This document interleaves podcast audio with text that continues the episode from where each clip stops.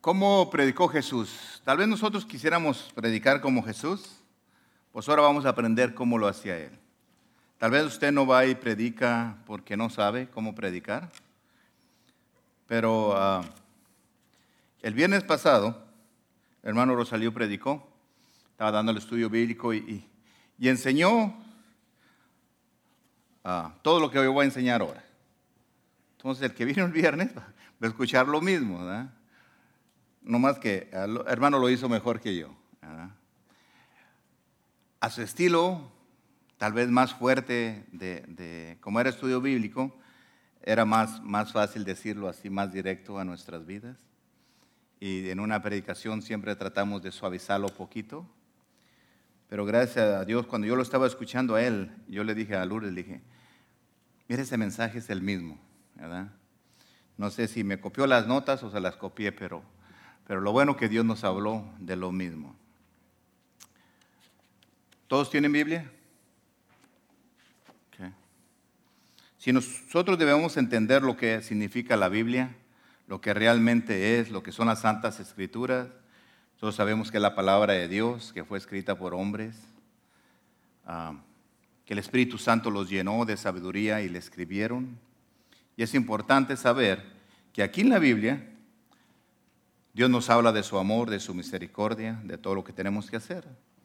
Y nos enseña también a través de su Hijo y del Espíritu Santo, lo que Dios hace, lo que el Hijo hace, lo que el Espíritu Santo hace. Cómo nos enseña el Padre lo amoroso que es, lo que lo quiere a usted, lo que lo quiere a mí. Y mandó a su Hijo para que muriera en la cruz por usted y para mí, por mí. ¿Verdad? Y resucitó y está sentado a la diestra del Padre y el Hijo mandó al Espíritu Santo para que nos dirija, nos enseñe donde quiera que usted vaya, donde quiera que yo voy. Nos trae cuando nosotros, el Espíritu Santo nos ayuda que cuando yo voy en mi camino diario de, eh, en mi vida y me quiero salir poquito, Él viene y te dice, Ángel, regrésate, no vas por el camino correcto.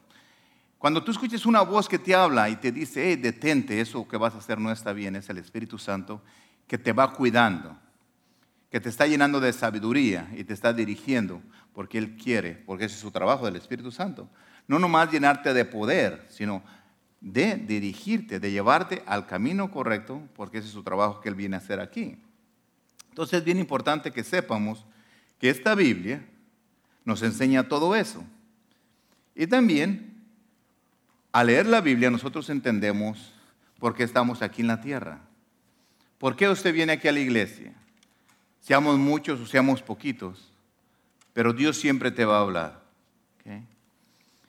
Ah, usted y yo tenemos un privilegio bien grande porque Dios lo escogió a usted y me escogió a mí para llevar su evangelio. El Marco 16, 15 dice, y le dijo, ir por todo el mundo y predicar el evangelio a toda criatura. Cuando uno leemos eso, nosotros pensamos que es como una responsabilidad, como un mandato, como un trabajo. Y por eso no predicamos, no le hablamos a la gente, porque pensamos que es algo duro, que tenemos que saber toda la Biblia, que tenemos que hacer muchas cosas, que tenemos ah, que estar bien preparados. Y todo es bueno estar preparado. Pero yo no lo veo así, yo lo veo como que Dios me dice, Ángel, fuiste escogido para predicar. Dios te dice a ti, tú eres escogido, te escogí a ti para que hables de mí, para que hables de mi, de mi grandeza, de lo que yo puedo hacer por ustedes, de quién soy yo. Y es bonito saber que Dios le escogió a ustedes. Siempre, ¿a poco no es bonito cuando en tu trabajo te reconocen por el mejor trabajador? O te reconocen por tu sabiduría, porque haces las cosas te dan un premio. Fíjate, los niños cuando le dan un award en la escuela, ¿cómo vienen contentos? Con su papelito, porque lo reconocen. ¿Por qué usted no se pone contento? Porque Dios lo reconoce a usted, que usted puede ir y hablar de Él, de presentarlo, ir a predicar. Por eso lo dijo, ir por todo el mundo y predicar el Evangelio. No te dijo, sabes que nomás predícale a Julano. No, ve por todo el mundo, tú estás capacitado. Para eso te di el Espíritu Santo para que te guíe, para que te ayude. Y nosotros a veces nos preguntamos, ¿cómo predicaba Jesús? ¿Usted se ha preguntado alguna vez? Porque bien fácil que Jesús predicaba. Pero ¿qué hacía? ¿O qué decía? ¿O cómo era la fórmula que él usaba? Y ahora quisiera que aprendiéramos cómo Jesús predicaba. ¿Por qué quiero que aprendamos? Porque quiero que usted haga lo mismo, que hagamos lo mismo. ¿Y qué mejor ejemplo que el de Jesús? Así es que tiene que tomar sus notas, como Jesús predicaba, por las toma y las aplica cuando usted vaya en la calle, en la escuela, en, en el mall, en su trabajo, y hace lo que Jesús hacía, para no equivocarnos, para que usted no vaya a hacer las cosas como yo las hago, sino las haga como Jesús las hizo y no vamos a fracasar. Jesús tenía un mensaje siempre con mucho amor, con paciencia, con ternura, pero también energética y dura. ¿Por qué hay tantas esas formas que él predicaba así? Vamos a ver ah, hoy a todas las ah, de amor, con paciencia, con ternura, con compasión. Todo eso vamos a verlo ahora. Y para la otra vez veremos la forma cuando él predicaba duramente. ¿Por qué Jesús predicaba con amor? Por el amor que nos tiene. ¿Y por qué a veces les hablaba duro a las personas? Y, les decía cosas duras. ¿Por qué? Porque también va a haber personas en tu vida, eso la otra semana te lo voy a enseñar, que no van a entender por las buenas. Y tienes que hablarles bien duro, como Jesús les hablaba. Y lo vamos a ver. También Jesús a veces hablaba bien duro. Pero ahora vamos a hablar de la forma que Jesús predicaba con amor, con paciencia y con ternura. Dice que Jesús miraba, nos mira a todos. Empezó a mirar todas las personas y empezó a ver que todos estaban cansados y trabajados. Y Dios los, los, habló a ellos, les mandó a hablar y les dijo en Mateo 11, 28. Venid a mí todos los que estén trabajados y cargados y yo los haré descansar. Tal vez usted dice, pastor, pero ¿y eso qué tiene que ver cómo Jesús predicaba? Bueno, él tenía amor y cuando miró a todas las personas cansadas, Les dijo, ¿sabes qué? Si estás cansada, ven a mí, yo te voy a ayudar a descansar. Entonces, nosotros, ¿cuántas personas vemos nosotros que están cansadas? ¿O cuántos de nosotros estamos cansados? ¿O cuántas personas usted ve y las ve completamente cansadas y cargadas? ¿Qué estamos haciendo nosotros por esas personas? O tal vez, ¿qué estoy haciendo yo contigo que estás trabajado y, cargado? enseñarte la palabra de Dios y decirte que, vengamos, que busques a Jesús, que Él te va a hacer descansar. Pero ¿qué están las personas que, no escuchan un mensaje, no, no escuchan la palabra de Dios? ¿Qué hacemos nosotros? ¿Qué realmente estamos nosotros haciendo? Es un mensaje de conciencia, para que hagamos conciencia. Lo importante que, que tenemos que hacer. Si Dios te escogió a ti es para que tú vayas y lleves ese mensaje a las personas que están cargadas y cansadas. Si tú le preguntas a una persona que está cansada, que está trabajada, que si ocupa ayuda, quiere descansar, la mayoría de las personas te van a decir que si sabe qué, ya estoy bien cansado, quiero descansar.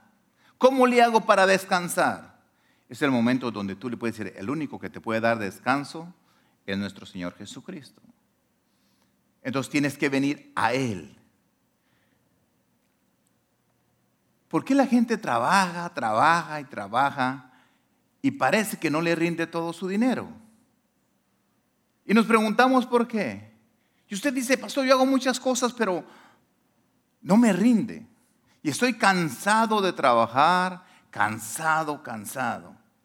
Bueno, si nosotros leemos la Biblia, Jesús nos dice quién te está robando. Y nosotros tenemos que entender quién nos está robando. ¿Verdad? Y en, uh, en Mateo 10, 10 dice, el ladrón no viene sino para hurtar, matar y destruir. Y yo he venido para que tengas vida y para que la tengas en abundancia. Fíjate cómo Dios nos dejó escrito en su palabra de Dios, en su palabra, quién nos está robando. Si tú estás trabaja y trabaja y y no te está rindiendo, Satanás te está robando.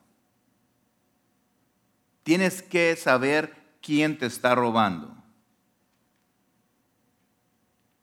Y, el Espíritu Santo te va a enseñar y te va a decir, bueno, si, si el enemigo me está robando a mí, ¿cuándo yo le presté la llave para que se meta a robar lo mío, lo que Dios me da, el fruto de mi trabajo? Entonces tiene que haber algo ahí que tenemos que descubrir qué es lo que está abriendo esa puerta o qué es ¿qué hace que se abra tu cartera para que el enemigo venga y te robe? Tal vez estamos haciendo algo en nuestra vida, ¿ok? Que le permitimos a Satanás que venga, meta la mano a la bolsa y te robe tu dinero. Porque yo estoy cansado de echarle, echarle trabajo y, y no me rinde mi dinero. Y Jesús te dice, mira, si vienes tú a mí si estás cansado, estás trabajado, ven, yo te voy a hacer descansar. Pero tú vienes a Cristo Jesús y Dios te hace descansar. Pero el viene a robarte, porque tal vez en parte de nuestra vida no, no se la hemos entregado 100% a Dios. Queremos que Dios nos arregle todas las cosas. Estamos cansados, pero no entregamos nuestra vida completamente a Dios. Y mientras que tú no le estás entregando tu vida completamente a Dios, el enemigo viene a robarte, a robarte, porque tiene una puerta abierta. O no estamos haciendo lo que Dios nos mandó a hacer. Dice que nos mandó que vayamos a predicar el Evangelio. Si Jesús cuando, cuando, cuando nos ve a nosotros, que estamos trabajados y cansados, y nos dice que vengamos a Él, nos está diciendo cuando tú veas a alguien que está trabajado y cansado, ve y dile. Jesús quiere darles descanso a todos. Tal vez tú estás bien, pero hay gente allá afuera que está cansada y cargada. Y nuestro trabajo es ir a predicar.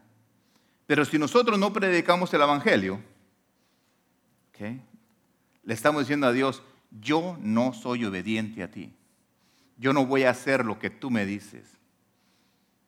Aquí no dice que el pastor Ángel Martínez les dice que van a predicar. Aquí Jesús te está diciendo a ti ir por el mundo y predicar el Evangelio. Y si no lo hacemos, el enemigo se agarra de tu desobediencia, de mi desobediencia. Increíble. No le estoy echando la culpa a usted que no predica, yo nomás le estoy diciendo, ¿por qué usted está cansado? ¿Por qué no le rinde? Por desobediencia. Y ustedes saben que los amo, pero también cuando yo estaba leyendo, Dios mío, entonces a veces el enemigo me roba porque yo no hago lo que tú. Entonces yo fui escogido. Tú fuiste escogido del vientre de tu madre. Te escogió Dios. Te hizo, te capacitó, te puso adentro todo lo que tú necesitas. Te dio unos pies para caminar, unas manos para bendecir, una boca para abrir y bendecir a las gentes, unos ojos para ver la necesidad y te llené con mi Espíritu Santo para que tú vayas y les hables que existo, que soy verdadero, que quiero darle descanso y no lo haces. Entonces, como si nosotros fuéramos, uh, ¿cómo sería la palabra? Que nomás queremos para nosotros, no envidioso, hay otra palabra que... Egoístas. Yo nomás lo mío y los demás que se friegue. No. Dios no me dijo, Ángel, todo lo que te doy es para ti. Si te sientes especial, porque te hice especial, no porque porque te sientes tú más guapo que Lalo, no. No es así. Yo te hice como tú eres para que vayas y prediques. Porque tú vives hasta el día que yo te pague el, tanquecito del oxígeno. Y hasta ahí nomás. Tú traes un peso en la bolsa porque yo decido. Y muchas de las cosas que Dios me da es porque he sido obediente a Él. Entonces tenemos que ir a predicar, pero no lo tome como una carga. ¿Por qué debería estar brincando de contento y decir, Dios me escogió a mí? Fíjate, ¿quién te escogió a mí? Yo no estoy diciendo, mira, Lalo, tú ya se tienen que ir a predicar. Yo no te estoy diciendo eso. Dios dice que los escogió a cada uno de ustedes para hacerlo. Y ustedes saben bien, yo soy suavecito, el hermano estaba más duro el, viernes. Eso, ese, ese, está, casi me dan ganas de, yo los veo muy comoditos de pasarlo aquí, ¿sabes qué? Predícales otra vez para que despierten. Porque sí, yo lo estaba escuchando y, no me sentía ofendido ni regañado, me sentía bendecido saber que el mismo Espíritu Santo que le estaba hablando a él que predicara, me estaba enseñando a mí. ¿Por qué? Porque Dios quiere que vayamos y lo hagamos. ¿Cuánta gente está cargada? ¿Cuánta gente que usted ve está cargada de cosas? ¿O tú estás cargado? ¿Sabe lo que, qué tenemos que hacer cuando tú veas a alguien que está cargado? Dice en su palabra, en Salmo 55, 22. Echa sobre Jehová tu carga y él te sustentará. No dejará para siempre caído al justo. Es bonito saber que podemos venir a, a Jehová, a Dios, y dejar nuestras cargas. Te lo está diciendo. Tú puedes decir a alguien, ¿sabes que Su palabra dice que tú le traigas sus cargas a Él. Entonces la gente tiene que entender, entonces hay un lugar donde yo puedo ir y dejar mis cargas. Sí, se llama Jesucristo. Entonces llévalo tú y dale ese, ese, ese, ese mensaje a la gente. Lleva esas cargas a Jesucristo. Pero fíjate, dice que Él te va a sustentar. Tal vez no te ajustas. Estás pensando cómo le vas a hacer. Dice que lo va a hacer. Pero hay una parte que dice, dice, dice, que no dejará caído al justo. ¿Quién es justo aquí? Y si tú no eres justo en tu vida, ¿por qué no empezamos a ser justos de hoy en adelante? Porque conviene tanto ser justo que si yo soy justo, Él me va a sostener. Él me va a sustentar. Él me va a dar todo. Entonces, hasta por conveniencia voy a ser justo. Porque lo dice en su palabra muy claro. No dejará para siempre caído al justo. Quiere decir que tal vez tú has sido justo y estás caído. No te va a dejar ahí, Él dice. No te va a dejar siempre caído, te va a levantar, te va a sustentar. Pero tienes que ser justo. ¿Qué es realmente la palabra ser justo? ¿Será justo? ¿Ustedes piensan que es justo que yo coma bien, me vista bien, tenga un trabajo bien y otra persona que está allá afuera esté mal, no tenga que comer, no tenga una casa, no tenga un trabajo? ¿Usted piensa que es justo? Si aquella persona tal vez es más buena que yo no es justo. ¿Cuántas veces nosotros dijimos, Señor, no es justo que a mi compañero de trabajo lo hagan puesto en esa posición y a mí no? ¿Por qué no podemos entender si ser justo? Bueno, Señor, si le dice esa posición a Él, qué bueno, tú tienes una mejor para mí. Entonces, ¿qué pasa? Dice, yo voy a hacer justo lo mejor que pueda. Y la única diferencia que esa persona que está batallando mucho, y la mía es Cristo nomás. ¿Por qué nosotros no le llevamos a esa persona a Cristo y presentárselo?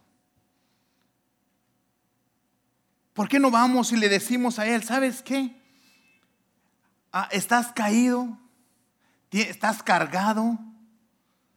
Jesucristo quiere llevar tu carga. No es justo que haya personas así. Y los únicos que podemos poner las cosas equilibradas somos nosotros. Porque si tú le predicas a otra persona, esa persona tiene a Cristo, tú tienes a Cristo, los dos tenemos derecho a ir ante la presencia de Dios. Entonces, ¿qué es lo que tenemos que hacer? Ir a predicar el Evangelio, decirle a la gente, sabes que si estás cansado y trabajado, yo sé quién te puede hacer descansar. Jesús tuvo compasión. Si tú quieres parecerte a Jesús, tienes que tener compasión. Era lo que Jesús hacía, por eso predicaba, con compasión. Yo no te voy a decir, llegaba Jesús y les decía, hermanos, yo tengo compasión de ustedes, los veo todos mal, los voy a ayudar. Pero tienes que hacer esto y eso. No, él lo hacía con su ejemplo. ¿Sabe lo que él hizo? Jesús tuvo compasión cuando vio una multitud de personas. Y dijo, toda esta multitud que está aquí parece que no tiene pastor, nadie las cuida. El Mateo 9:36 dice, refiriendo a Jesús, hablando a Jesús, y al ver las multitudes tuvo compasión de ellas, porque estaban desamparadas y dispersas como ovejas que no tienen pastor. ¿Tú has visto las multitudes, hermano? Cuando vas al mall y tú ves así, cuando vas al parque, cuando vas a algún lado, ves esa multitud de personas. ¿Qué sientes tú realmente por ellas? Yo, yo, yo me, me, me, fijo a veces cuando, cuando ah, ah, veo en el Facebook, a veces ah, cuando hacen la peregrinación de mi pueblo y llevan al santo que, llevan allá en mi pueblo, y, veo esa multitud de personas que van. Yo digo, Dios mío, siento compasión, digo, estas personas están equivocadas. Pero nomás lo digo y no hago nada. Entonces, ¿de qué sirve que tenga compasión si no hago nada? ¿Qué siente usted cuando ve todas esas personas, así esa multitud de personas?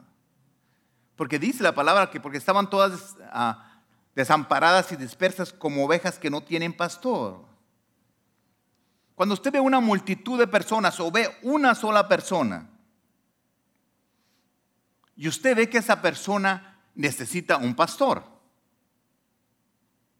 ¿Cuántas veces, por qué Jesús dejó eso? Porque una cosa sencilla. Les dijo, ven todas esas personas, toda esa multitud, parece que no tienen pastor. Quiere decir que todas esas personas necesitan un pastor. ¿Correcto? Todos ocupamos un pastor. Entonces, les dijo a ellos, parece que no tienen pastor. Si yo te preguntara a ti, no contestes para que no me vas a decir cosas que, que no me van a gustar, ¿verdad? Álzate la opinión. ¿Qué piensas tú de mí, yo como pastor? Realmente, ¿qué piensas? Tú en ese pensamiento, de pastores, que usted no, no la hace o sí la hace, o, el respeto que usted me tenga. O te voy a preguntar realmente como Jesús le preguntó a sus discípulos. Esta pregunta debería, todos los pastores deberíamos hacérselas a cada uno de ustedes. ¿Qué piensa que soy yo como pastor? Sencillo así.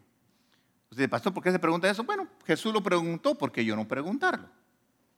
Porque Jesús era de carne y hueso como yo. Entonces él se preguntó y le dijo a, sus discípulos, dice en, en, Mateo 16, 13, viniendo Jesús a la región de Cesarea de Filipo, preguntó a sus discípulos, diciendo, ¿quién dicen los hombres que es el Hijo del Hombre? Les preguntó a ellos, ¿quién dicen realmente que soy yo? Entonces ellos empezaron a decirle, bueno, unos dicen que eres Juan el Bautista, otros que eres Elías, otro que eres Jeremías, que otro que eres uno de los profetas. Y le empezaron a decir lo que la gente decía, porque cuando él le enseñaba, cuando él predicaba, primero no lo reconocían como, como el Mesías, como a Jesús. Entonces la gente decía, es Elías, es Jeremías, ¿Por qué? Porque a ellos, a esos eran hombres, profetas que habían existido, Entonces ellos lo, relacionaban con esos hombres que, que habían conocido. Pero luego Jesús les hizo la pregunta más directa a, a ellos, como yo te la puedo hacer a ti. Eso fue una pregunta bien directa, dice en Mateo 16, 15. Y él les dijo, ¿y vosotros y ustedes? ¿Quién dicen que soy yo? Es como yo preguntarles, hermanos, ¿ustedes qué dicen que soy yo como pastor? Realmente, si estoy mal, pónganse a orar para que, para que Dios me haga realmente el pastor que Dios quiere que yo sea. Y yo voy a pedirle a Dios que me ayude, me dé la sabiduría de ser ese pastor que Él quiere que yo sea. Que todas mis debilidades, mis cosas en mi vida, mis errores, ah, ah, pueda cambiar mi vida y servirle a Dios exactamente como, como tengo que hacer.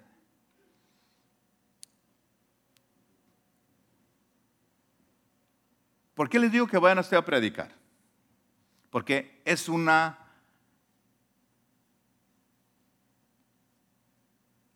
algo grandioso que Dios, esa oportunidad que Dios te dio a ti. No lo tomes como muchas veces dicen que es una obligación. No. Yo no lo veo como obligación. Yo lo veo como la oportunidad que Dios te escogió a ti o me escogió a mí para predicar su palabra. Para decirle a alguien hablarle de Jesús, de lo que Jesús hace en tu vida, de lo que realmente es Él. Si yo estoy haciendo como pastor lo correcto, invita a alguien. Invita a alguien, háblale de Dios. ¿Sabes que vamos para que aprendas en la iglesia? Y tal vez usted era pastor, es que usted no es buen pastor. Entonces, de tomos predica, porque aquí se trata de no hacerme caso a mí, hacerle caso a Dios. Jesús dijo ir por el mundo y predicar su evangelio. Entonces, ve, haz para lo que Dios escogió para que tú hagas y lleva a esa persona a otro pastor que tú sepas que es buen pastor. A un pastor donde los va a amar, los va a dirigir, los va a cuidar. Porque es lo que Jesús dijo. Ven, toda esa gente no tienen un pastor. Necesitan un pastor quien les dirija. Un pastor quien los ame. No nomás que les quite la lana. Un pastor que los ame, que los quiera. ¿Usted nunca ha visto las, las, las ovejas cuando, cuando, cuando andan en el cerro? Traen ramas en la lana, traen espinas, abrojos, ¿Saben lo que es abrojo? Es, una, es como, la como una flor seca que tiene espinas por todos lados, como una tuna chiquitita. Y se te pega donde quiera. Y los animales a veces, hasta las vacas en la, en la cola, como traen llenas. Y a veces uno se las quita. Así es el pastor aquí. Cuando tú estás en un error, cuando tú estás mal y vienes y te veo que estás mal y voy y te digo, permíteme quitarte esto que te está estorbando y te va a lastimar, si no te lo quito. Si tú tienes un odio en tu corazón, y yo te voy a decir, ¿sabes qué? Perdona. Si tú, ¿Por qué te quiero quitar eso? Porque si no te lo quito, te vas a lastimar toda tu vida.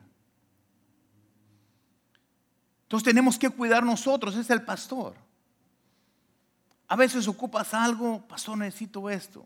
Y que tú estés pastor ahí para decirle, claro que sí, aquí estoy para ayudarte. No estoy diciendo que soy el mejor pastor del mundo.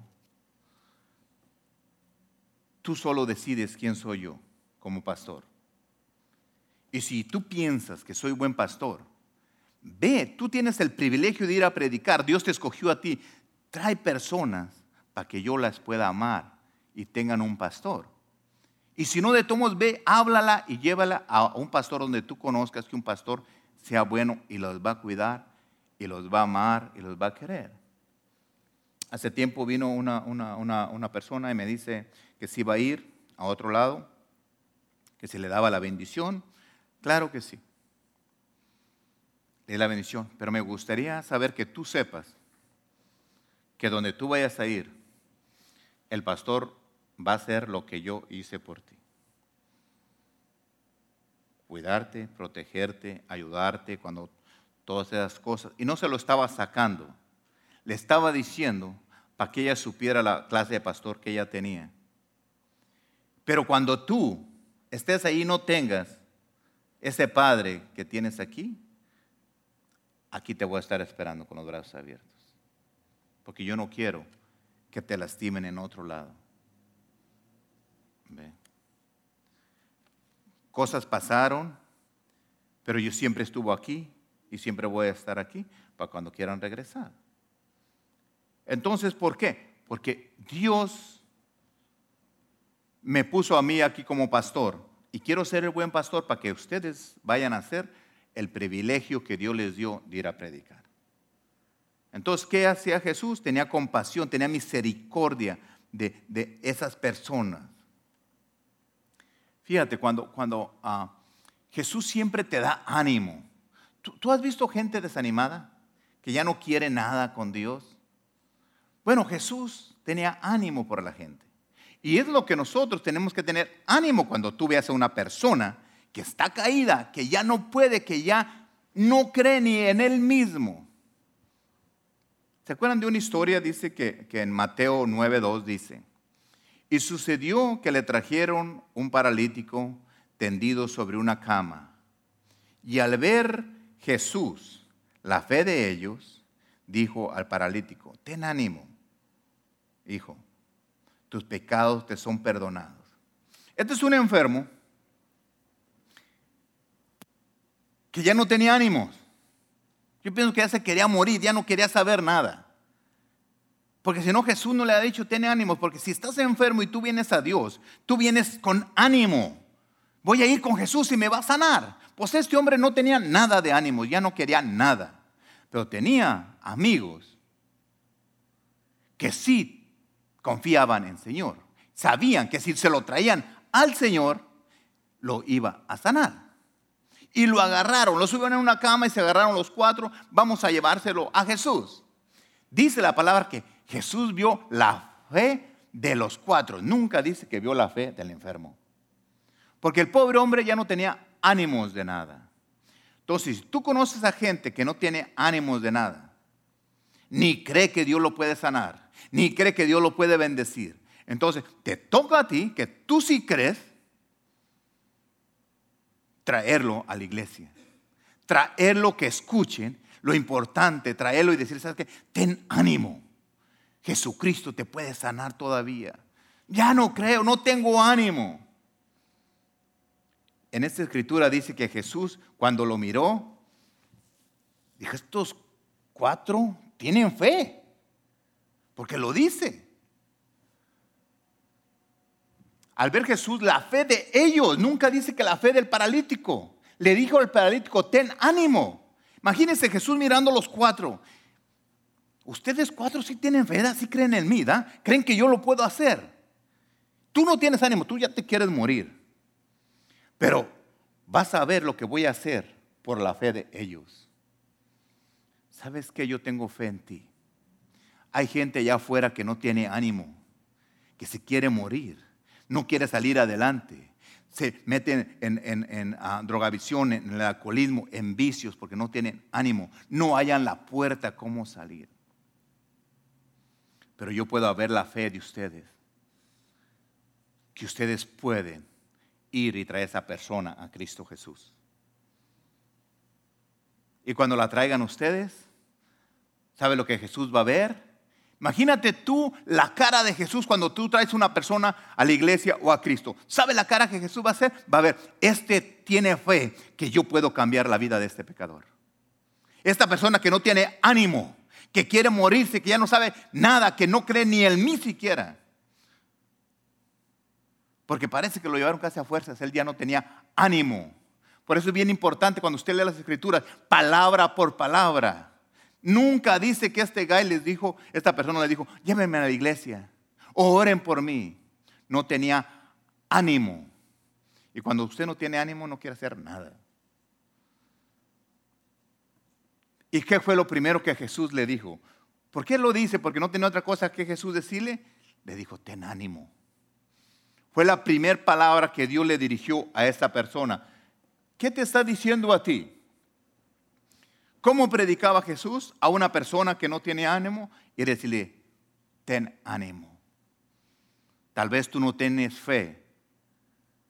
Tú puedes decirle a la persona, ten ánimo. Tal vez tú no tienes fe, pero yo tengo. Y conozco a Jesús. Y te voy a llevar con Él. ¿Por qué a la iglesia? Usted pensará que es, venir aquí a la iglesia y aquí está Jesús. No, Jesús está en todos lados. Pero aquí predicamos la palabra de Dios y la gente viene a la iglesia porque se ha acostumbrado que nomás aquí está Jesús. Entonces, de algún modo hay que traerlo para que instruirlo, para enseñarle todos los días. Enseñarlo también que tenga misericordia. Dijo, ten ánimo, hijo. Imagínese que usted es una persona, amigo, ten ánimo. Cuando tú veas a alguien que, ¿cuántas veces en las paradas los vas, usted ve gente ahí con, se le nota en su cara que tienen ese dolor, que están desanimados y vas y le dices, ten ánimo. Son palabras que nosotros tenemos que aprender de Jesús. Ten ánimo. Dice que Jesús vio la fe de ellos. ¿Usted tiene realmente fe para desatar una sanidad sobre una persona? Usted tiene que pararte y decir, yo sé porque el que vive en mí lo puede hacer y tenemos a Jesús aquí. No es que está aquí en la iglesia, está aquí adentro de usted. Usted se puede ir y decir, ¿sabes qué? Ten ánimo. ¿Qué tanta fe ve Jesús en nosotros? Porque usted va a decir, no, pues Jesús dice en su palabra que él vio la fe de aquellos cuatro hombres. ¿Qué tanta fe Dios, Jesús ve en usted y en mí? Y él no, no estoy diciendo que no ve fe. Te estoy diciendo que ve la fe que tú tienes. ¿Y sabes por qué la, ve? Porque cuando te formó, dice la palabra de Dios, que te puso una medida de fe. Entonces, yo estaba viendo, dice, que que Dios me ve la fe que Él me puso, que yo tengo, y a veces yo no la veo, pero Él sí la ve. Entonces, ¿por qué nosotros no empezamos a sacar esa fe? Empezamos a tener misericordia por las personas. Si yo le pregunto a usted, ¿usted piensa que yo tengo, ah, que tengo misericordia por las personas? ¿Debe ser pastor? Sí, sí tiene. O no, no tiene, pastor. ¿Y usted? ¿Usted qué tiene misericordia o no? ¿Cómo anda usted? ¿Qué piensa usted? ¿Usted tiene misericordia por la gente o no? Fíjate cómo tenemos que tener misericordia nosotros para medir nuestra misericordia que tenemos. Dice que Jesús salvó, hay una historia que Jesús salvó a una mujer que le iban a apedrear, una multitud. Entonces, esa multitud de personas venían a apedrear a una mujer. Dice que Jesús estaba enseñando un día por la mañana a los escribas y a los fariseos, les estaba enseñando a todos ellos. Y le trajeron a una mujer y le dijeron a Jesús, ¿sabes qué Jesús? Encontramos a esta mujer ah, sorprendida en el adulterio. Y la pusieron en el medio y le dijeron, la ley dice, le dijo, maestro, la ley dice que a nosotros tenemos que apedrear a la ley de Moisés. Ya venían todos con sus piedras listas y, y él estaba Jesús ahí. ¿Tú qué dices? Porque lo querían agarrar para juzgarlo. Ellos sabían que Jesús tenía misericordia. Ellos sabían bien clarito que Jesús iba a decir que no le hiciera nada que Él iba a salvar. La gente sabe que usted tiene misericordia. Usted, la gente sabe que usted tiene a Cristo en su corazón. ¿Cuántas veces le dicen a ustedes que ore por una persona? Tengo una ansiedad, ora por mí. Pues anda a la iglesia, no, no, tú ora. O tú estás más, ya cuando andan muy de buenas, dicen tú que estás más cerca de Dios. Ok, entonces, ellos sabían Acuérdese, eran gente bien preparada, sabían las leyes y vinieron diciendo, Moisés dijo esto, que si le encontrábamos la pedreáramos. Y vinieron a él, porque querían ver qué decía. ¿Tú qué piensas? ¿Tú qué dices, Jesús? Y estaban todos ahí, esperando para apedrear a esta mujer. Pero dice que Jesús se agachó y empezó a escribir en el suelo. ¿Qué escribiría? No dice lo que escribió. Dice en San Juan 8:7. Ah, y como insistían en preguntarle, se enderezó y les dijo. Él estaba escribiendo ahí. Pero aquellos insistían, ¿todos que Jesús la apedreamos o no? Moisés dijo que la apedreáramos. Entonces le tiramos de piedra, la matamos. ¿Qué hacemos? ¿Tú qué dices?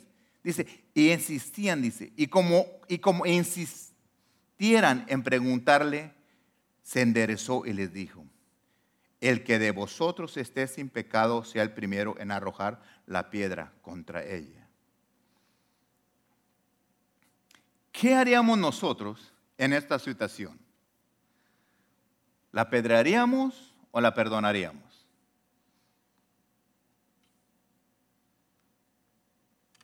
Dice que enderezando Jesús y no había que había ya nadie más, sino imagínense una multitud de personas estaba ahí y cuando Jesús se levantó, dijo, bueno, pues si ustedes están libres, pues tiren la primera piedra.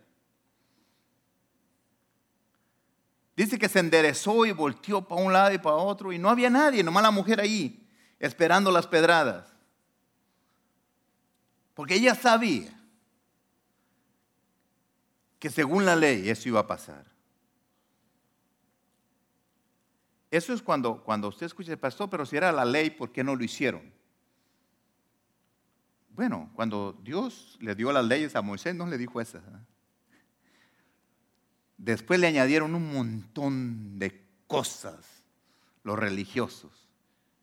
Si volteas para acá, pagas. Si volteas para acá, pagas. Y si volteas para allá, pues pagas doble. Cosas que no. Él tuvo misericordia por esa mujer. Nosotros, ¿qué haríamos realmente en una situación? Ella dijo, Señor, ninguno, Señor, dice. Imagínate, ella volteó.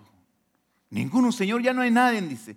Entonces Jesús le dijo, ni yo te condeno, vete y no peques más. Qué bueno es saber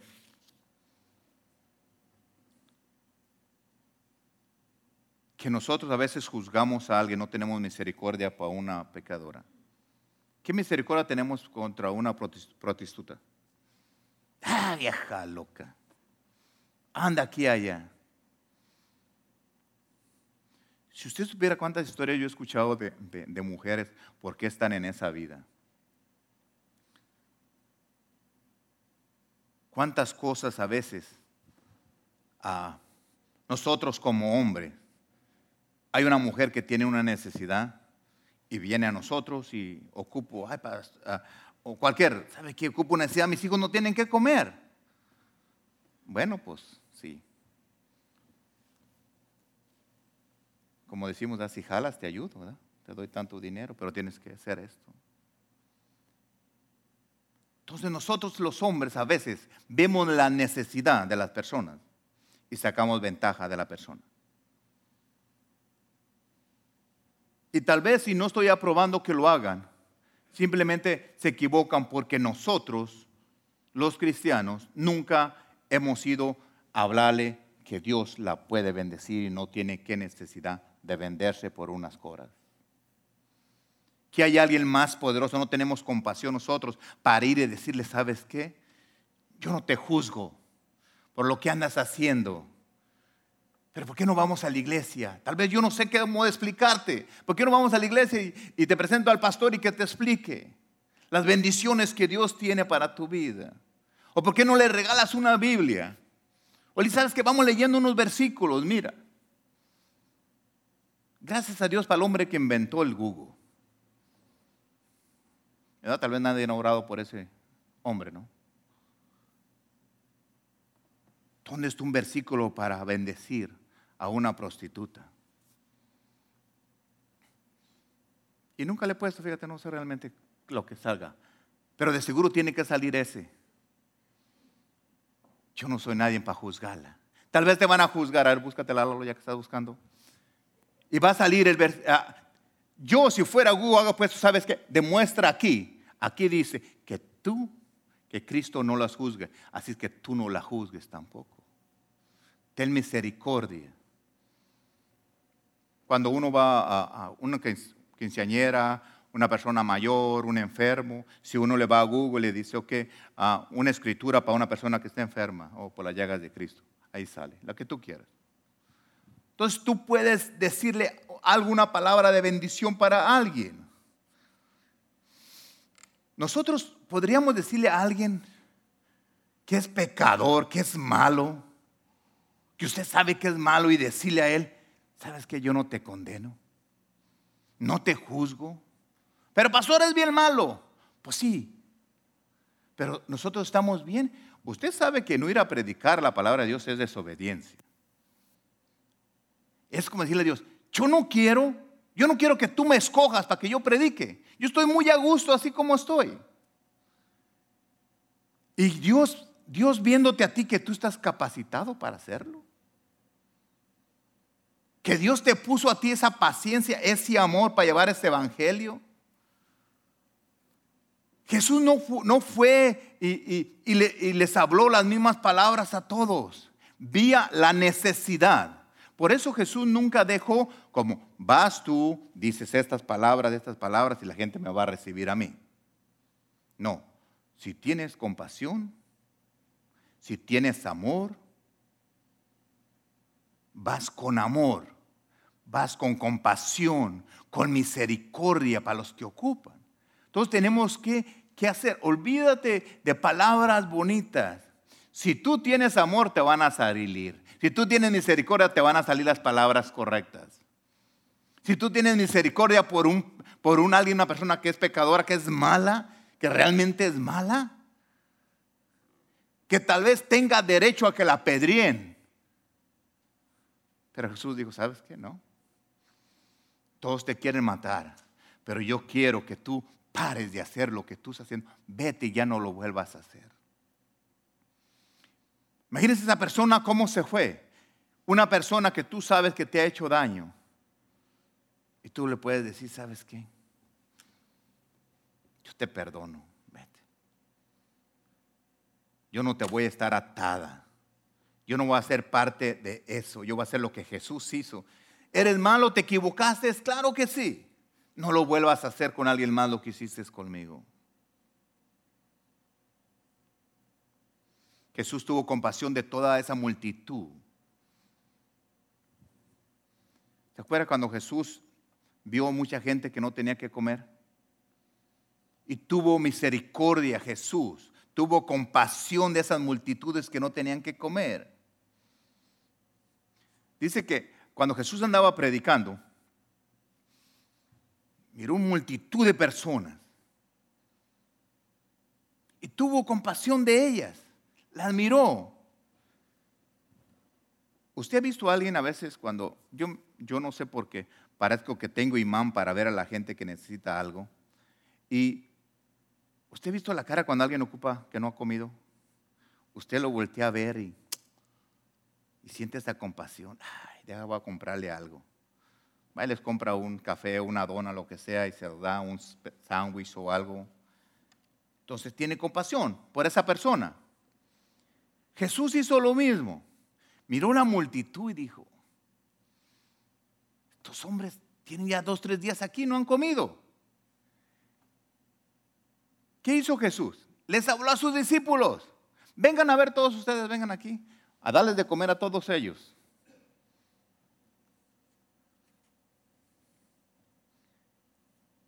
Dice en Marcos 8.2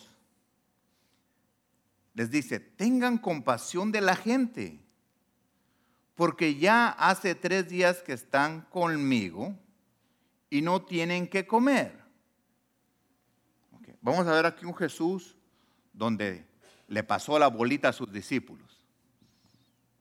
A ver, mis amigos, ¿qué van a hacer ustedes? Porque fíjate, dice, tengan compasión. Le está diciendo a ustedes y a mí. Bueno, nos está diciendo. Nos está diciendo, tengan compasión de la gente porque ya hace tres días que están conmigo. Entonces esta gente estaba con Jesús Y Jesús en vez de decir, yo les voy a dar porque están conmigo, sería lo más correcto. Pero dice, porque están conmigo y no tienen que comer, les dijo a sus discípulos, a ver, vengan, denles de comer, porque ya tienen tres días que no comen. Y ustedes ni siquiera se les ha pasado por la mente darles de comer. Y empezaron ellos, sí, pero Jesús, ocupamos mucho dinero, puro comelón aquí. Imagínate, imagínate yo sin comer tres días lo que me voy a comer. No más, échale cuenta. Porque ustedes piensan que había gente ahí más comelona que yo, sí había, había peor, estaban más. Y Jesús les dijo, dales de comer ustedes. Tal vez en este tiempo mucha gente no tiene necesidad de comida porque el gobierno les da. Pero en lo espiritual, cambia todo eso a lo espiritual. A que vayas y prediques a Dios. Jesús, ¿dónde está? Sentado a la diestra del Padre. ¿Quién está aquí? Tú. Tú tienes al Espíritu Santo. ¿A quién les está hablando? A nosotros denles de comer a esas multitudes. ¿Cuál pan le vas a dar tú? ¿Pan, pescado, pizza, hamburguesa, tacos? ¿Qué más ocupa esa gente? El pan de vida, Jesucristo. Es el pan que nosotros tenemos que darle a esas personas. Por eso es importante ir a predicar nosotros, a hablarle de Dios.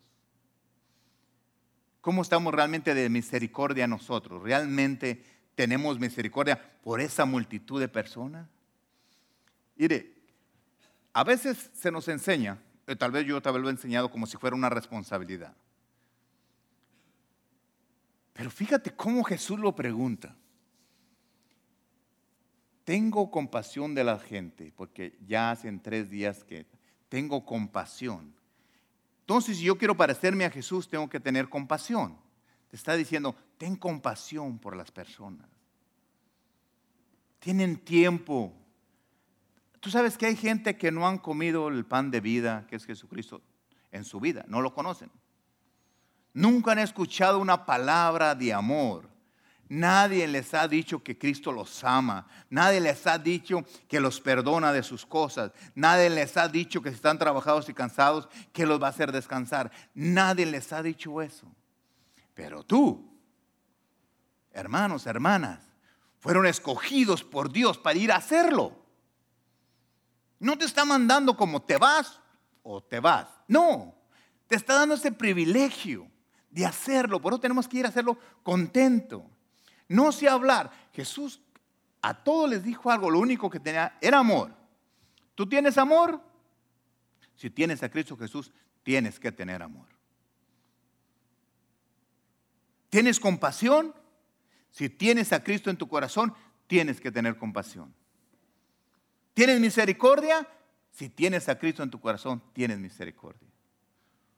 Porque este ángel sin Cristo no es nada, no tiene nada. Pero con Cristo sí lo tengo todo eso.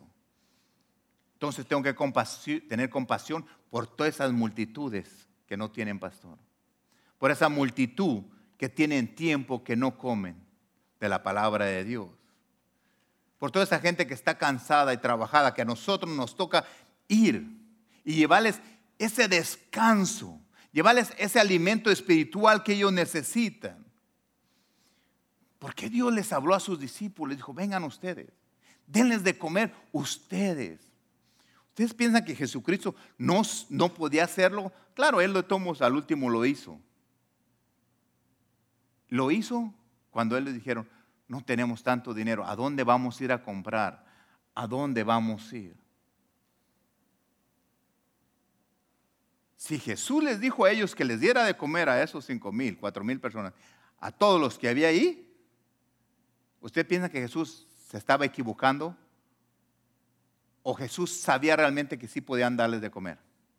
Él sabía, él sabe, Jesús sabe que tú puedes ir a predicar la palabra de Dios. Dios sabe que tú lo puedes hacer. Me da vergüenza. No, no, no. No es que te dé vergüenza. El viejo hombre te hace que tú sientas, vergüenza. Pero oye, ¿cuál vergüenza te va a dar si eres hijo de Dios? ¿O te da vergüenza decir que eres cristiano, que eres hijo de Dios? A mí no me da vergüenza. Tal vez mucho tiempo no hablaba de Dios. Tal vez, y no es que me daba vergüenza, no tenía ese ánimo. No lo hacía. ¿Tenía amor? Claro que sí, pero no predicaba.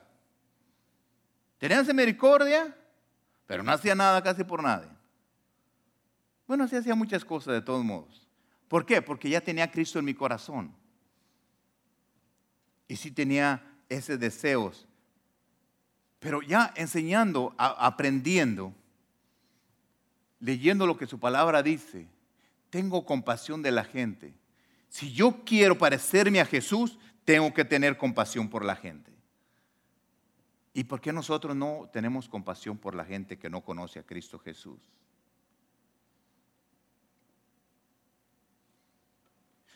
Jesús les preguntó, ¿cuántos panes tienes? y Él multiplicó los panes. Yo le pido a Dios que Dios multiplique tus palabras, multiplique tus deseos, multiplique tu amor, multiplique tu misericordia, multiplique todo lo que realmente tú tienes adentro de ti. Porque Dios quiere que tú, que todos nosotros vayamos a predicar su evangelio, llevemos ese pan de vida que es Cristo Jesús. Que se lo llevemos a la gente porque están hambrientos tienen tiempo que no escuchan a Dios. Esa multitud está esperándote a ti. Y tú sabes que, que va a haber muchas personas que Dios dice, las tiene ahí para que tú vayas y les prediques. Para que tú vayas y lo hagas, porque tú eres escogido para hacerlo. Y no lo tome como una responsabilidad. Pastor, usted quiere que yo más ande predicando, predicando. No, no, no. Yo te estoy diciendo lo importante que tú eres, que Dios te da esa tarea. Facilito. La compañía donde el hermano Rosalío trabaja. Lo vieron a él, está capacitado para manejar muchas tiendas, dáselo a él. Tal vez él nunca pensó que estaba tan capacitado tanto. Pero una compañía tan grandísima creyó en él. Vio lo que nosotros no vemos.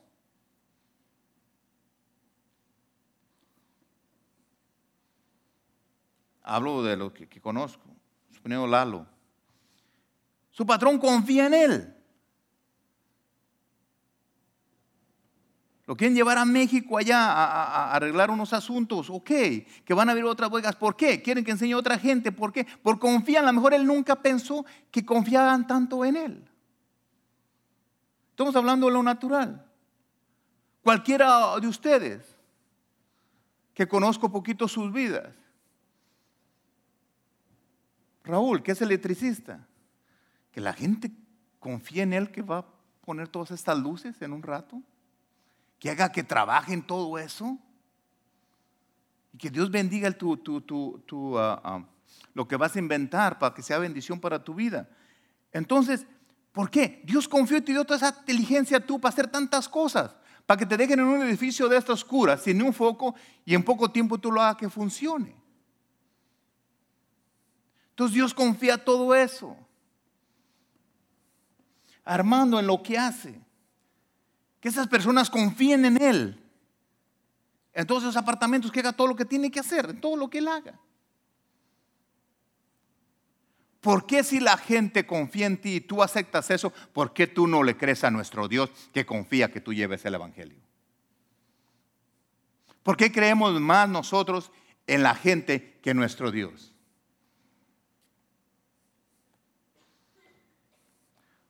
¿Por qué? ¿Por qué tú si le vas a creer a alguien que lo estás viendo y no crees a nuestro Padre Dios. Que te está diciendo, yo creo, yo estoy seguro, tan seguro estoy que yo te formé para que prediques mi palabra. Yo te escogí a ti para que vayas y lleves mi evangelio. ¿Por qué no hacerlo nosotros? Todos esos versículos que hemos dicho y hay muchos más que hablan del amor de Dios como Dios demostraba su amor a las personas. No lo traigo ahí el versículo, pero siempre me acuerdo la historia del hombre que estaba en el pozo, que estaba enfermo. Y Jesús al ir pasando le dijo que si quiere ser sano. Eso es amor. Y ese amor debería nosotros de aprenderlo. Y, y cuando vemos a alguien quiere ser sano. Pastor, pero yo no sé orar, no sé poner mis manos sobre los enfermos. ¿Quieres ser sano? Sí. Te invito a la iglesia que vayas y para que lloren los hermanos por ti. Tal vez yo no me animo a orar por ti. Eso es amor. Haz tu parte. Y deja que Dios use tu boca o use la fe de los cuatro para sanar a esa persona enferma que tú traes.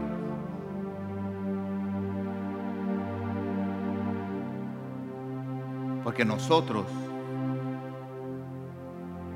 realmente usted está fijado, usted cuando está solo, cuando no hay nadie, usted se ha fijado qué tan importante es usted. Tal vez diga, no soy nadie, no tengo nada. El día que me muera no me voy a llevar nada. Realmente no soy nadie. Y, y Dios te ve del cielo y dice, ¿sabes qué? Tú eres bien importante para mí. Tan importante que eres que yo te hice para que lleve mi palabra. ¿Usted no ha visto los, los, ah, los que trabajan para el país, uh, los cónsul que van a otro país y les dan todo el poder de un país a una persona? Vas y arreglas este asunto allá, lo que tú decidas, eso se va a hacer. Vas y tú dices, vamos a arreglar este asunto así, y lo que tú firmes, lo que tú declares, así va a ser. Tiene todo el poder de un gobierno, de un país. Bueno, usted tiene el mismo poder que tiene Jesucristo.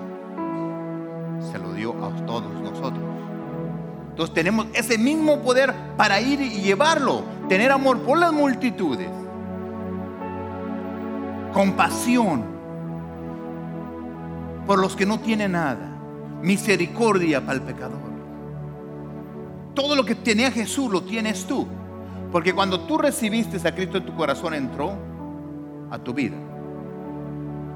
Y tuvo que cambiar tu vida. El hermano estaba predicando y dijo, vino Jesús y me quitó este corazón de piedra que tenía y me lo puso de carne. Y la carne siente